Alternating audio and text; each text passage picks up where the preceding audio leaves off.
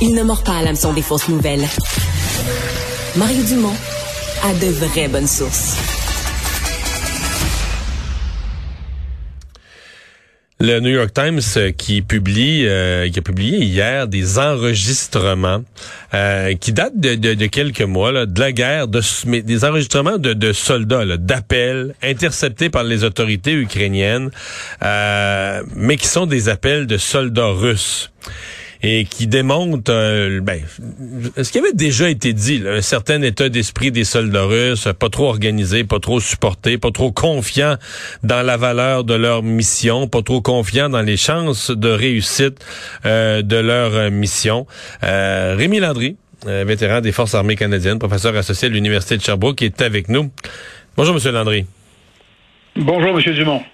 Qu'est-ce que vous pensez de ça? Êtes-vous êtes surpris euh, d'entendre ces conversations ou ça reflète ce que vous sentiez?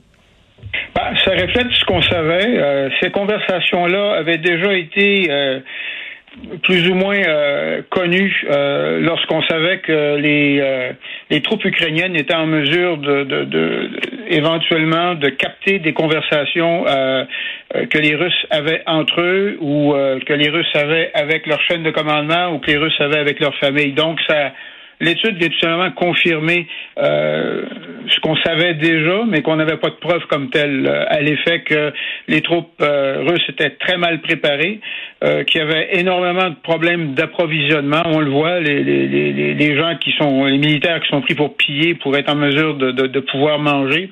Et, et, puis on savait aussi que la chaîne de commandement était plus ou moins présente euh, lors des opérations. Mais à la base, ouais. Mais à la base, ça témoigne. On a l'impression qu'il ne croit pas à la mission, c'est-à-dire qu'il ne, tu t'embarques des gens dans une affaire. Oui, il y a le commandement, on va dire au jour le jour, va à tel endroit, fais telle chose.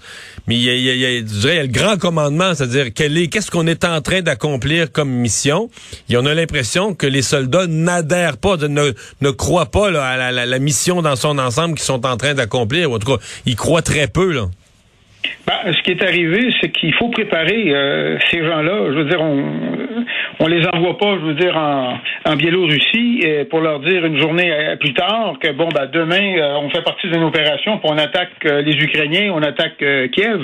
il est là le problème, c'est qu'il n'y a eu aucune préparation opérationnelle et puis aussi préparation du personnel pour leur dire exactement ce qu'on cherchait à faire. C'est que eux, leur grande surprise, c'est on leur dit qu'on va éventuellement euh, une journée avant qu'on va combattre euh, euh, des, des, Ukrainiens qui ont éventuellement qui sont dans, dans qui ont des passés nazistes, qui sont contre les, les, Russes. Et puis la première chose qu'ils s'aperçoivent, ben, c'est c'est tout à fait une autre réalité. Donc, ça a un, un, impact incroyable sur euh, le moral de, de ces gens-là. Euh, et puis, en ayant un, un, problème sur du côté moral, ben, c'est sûr que ça a un impact direct sur l'efficacité euh, des opérations. On l'a vu dès le début, je veux dire, où, entre autres, un paquet de généraux sont décédés parce qu'ils ont dû éventuellement se rapprocher des lignes de, de, combat et puis de voir aussi que ces gens-là étaient pas du tout approvisionnés de façon régulière euh, pas nécessairement de nourriture, pas nécessairement de munitions. Donc, tout ça euh, euh préparé à ce qui s'est passé il y a quelques jours lorsqu'on a vu que le, front Est, pour toute fin pratique, euh, a tombé. Et, puis encore une fois, on voit ce qui se passe en Russie actuellement lorsqu'on essaie de, de, mobiliser en partie de 300 000 réservistes et puis qu'on entend toutes sortes d'histoires d'horreur où ce que les gens fuient ne veulent pas être mobilisés. donc et puis aussi les histoires que les gens arrivent sur le front plus ou moins bien préparés euh, opérationnellement. Euh, les gens ne le réalisent pas, mais préparer des militaires pour ce type d'opération-là, même si vous avez déjà des militaires préparés, ça laisse sous-entendre quelques mois d'entraînement pour bien se préparer. Moi, je sais qu'au milieu de la guerre en Afghanistan, nos, nos soldats canadiens euh, euh, devaient subir une montée en puissance, une préparation psychologique, une préparation aussi de savoir dans quel environnement qui allait combattre, et puis ça prenait entre 6 et, 10 mois de préparation. Ah, les soldats russes n'ont eu rien de ça. Absolument, ça. Et puis, on, laisse même sous-entendre que les gens qui sont mobilisés euh, ont, peut-être des connaissances militaires, mais des connaissances militaires qui doivent être... Euh, qui doivent être ravivées, qu'on doit qu'on doit redonner. Le, fait déjà d'avoir tiré euh, d'une arme il y a quelques années ne veut pas nécessairement dire que demain vous êtes euh, pleinement efficace avec votre arme et puis vous allez être en, mesure de, de, de, frapper la cible et puis de, de vous déplacer comme vous comme vous devez vous le, faire. Donc selon moi, ça marque aussi le, le, le problème que, que la Russie a actuellement. Je veux dire, c'est réellement désorganisé. C'est pas du tout ce qu'on s'attendait voir du côté des Russes. Mais ça fait pas tellement une armée professionnelle, là. Absolument pas. Puis il s'agit d'entendre aussi euh, les horreurs, les crimes que ces gens-là commettent. Et puis encore une fois, ça, ça, ça vous indique qu'il euh, n'y a pas de professionnalisme euh, parce que un soldat professionnel est, au courant, je veux dire, des, des, conventions de Genève. Du moins, les officiers devraient être présents pour s'assurer que ces conventions-là sont connues, sont appliquées, alors qu'on a l'impression que les soldats, pour toutes fins pratiques, sont, sont laissés à eux-mêmes. Euh, et, et, et, puis, ce qui indirectement ou directement provoque des, des situations où ce que ces gens-là doivent commettre des, des crimes, des abus euh, face euh, envers la population civile. Et puis, on peut voir aussi, selon certains enregistrements, qu'il y a des gens qui viennent qui ont des bonnes valeurs et puis tout simplement qui s'opposent à, à, à ben, ce qui, type de mais qui, qui critiquent Poutine lui-même là, des gens des, des soldats entre eux qui sont sur le sur le front et qui au, au cellulaire. D'ailleurs c'est même pas clair qu'ils avaient le droit d'utiliser leur cellulaire c'était des, des appareils non sécurisés donc facile à facile à capter facile à décrypter pour l'ennemi. Puis là en plus dans le message il parle contre Poutine euh, c'est tout croche là c'est tout croche. Et puis moi aussi, ce qui me ce qui me surprend, c'est que entre autres, on parle du 331e euh, régiment aéroporté euh, qui, qui, ont perdu énormément de, de, de, soldats, mais en même temps aussi, c'est juste pour vous donner euh, peut-être euh, une meilleure compréhension, mais c'est des régiments d'élite, ça. Donc c'est la crème de la crème.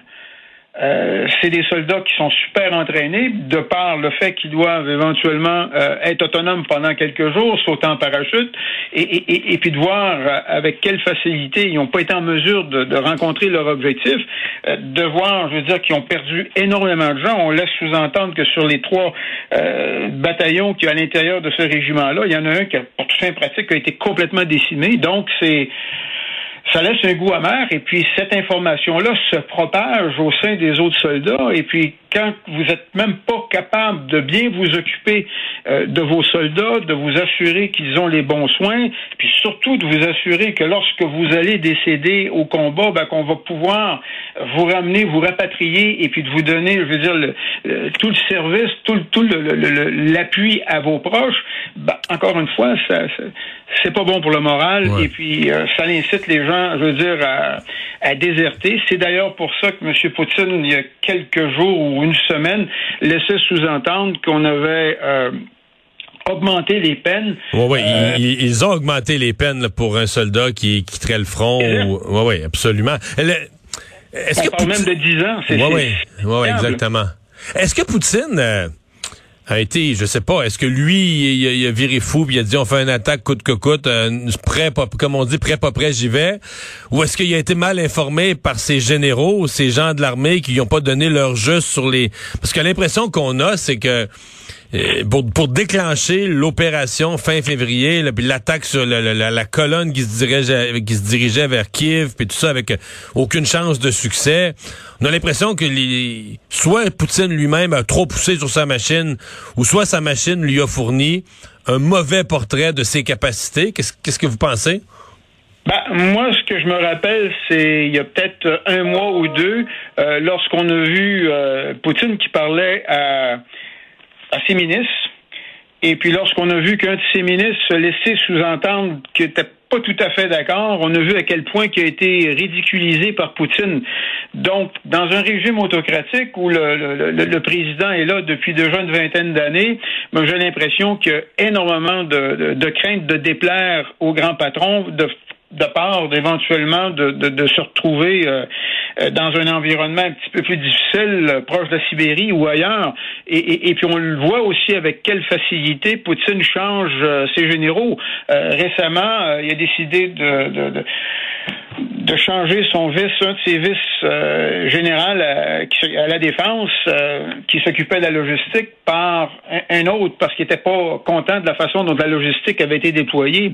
Ça fait que moi, j'ai cette impression-là que lorsque le régime est trop euh, autoritaire, les gens ont peur de éventuellement d'aller à l'encontre des décisions et puis ont peur de dire que l'empereur est nu pour toute fin pratique. Et puis on, c'est un peu ça qu'on a vu depuis le début. Là. Je veux dire, Poutine euh, a investi énormément depuis quelques années euh, du côté technologique, mais semble être complètement, je veux dire, euh, mal, peut-être pas mal informé, mais croire que finalement, je veux dire que l'armée actuelle, c'est peut-être l'armée lors des derniers jours de l'Union soviétique. Et puis c'est pas du tout le cas, on le voit.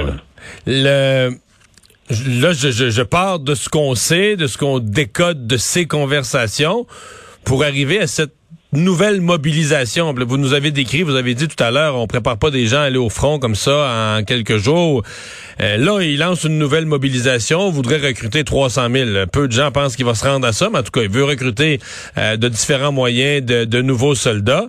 Est-ce que vous, vous y croyez, vous, à cette capacité? Parce que vous nous dites, c'est ceux qui étaient tout croche, c'était les corps d'élite, mais il me semble les derniers recrutés, qui sont même pas des soldats professionnels, euh, est-ce qu'on aura le temps de les former? Est-ce qu'ils peuvent arriver, moi, je sais pas, en novembre, en décembre, en janvier, en renfort comme des, des, des, combattants efficaces? Ils ont déjà commencé à arriver. Euh, selon certains rapports, ils ont déjà commencé à arriver. D'où, encore une fois, je veux dire, la, situation sur le terrain qui euh, doit réellement inquiéter euh, la chaîne de commandement. Ils ont déjà commencé à arriver. Ils sont directement introduits dans, dans, dans certaines unités. Et puis, on espère que ces unités-là qui sont en train de se déployer pour défendre vont être en mesure de de donner l'entraînement requis pour ces futurs euh, soldats-là. On, peut peut-être imaginer que c'est peut-être une situation qui ressemble un petit peu à ce qu'on a connu euh, au début du conflit, lorsque euh, l'Ukraine recrutait énormément, je veux dire, de, de ces gens, mobilisait tous ces tout son, son, personnel mâle pour et éventuellement, je veux dire, jouer un rôle euh, dans la défense.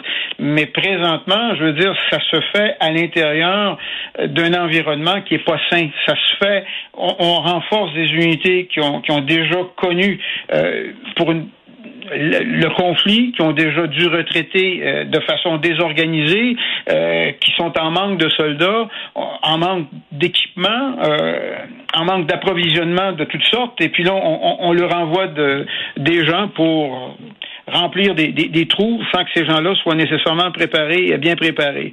Et puis ce qui est malheureux, c'est qu'il semble que les, les, gens qui sont dans les grandes villes ont été en mesure, qui voulaient pas joindre, se joindre euh, ou être mobilisés, ont été en mesure de fuir, euh, soit par, par terre, soit euh, par air. Et puis présentement, encore une fois, le fardeau va être pour les gens qui sont mobilisés, qui viennent de milieux ruraux moins fortunés. Ça aussi, c'est malheureux. Là. Eh bien, bien, on va continuer à suivre ça. Monsieur Landry, merci d'avoir été avec nous aujourd'hui. Ben, c'est moi qui vous remercie, euh, M. Dumont. Au plaisir. Au revoir. Rémi Landry, vétéran des Forces armées canadiennes.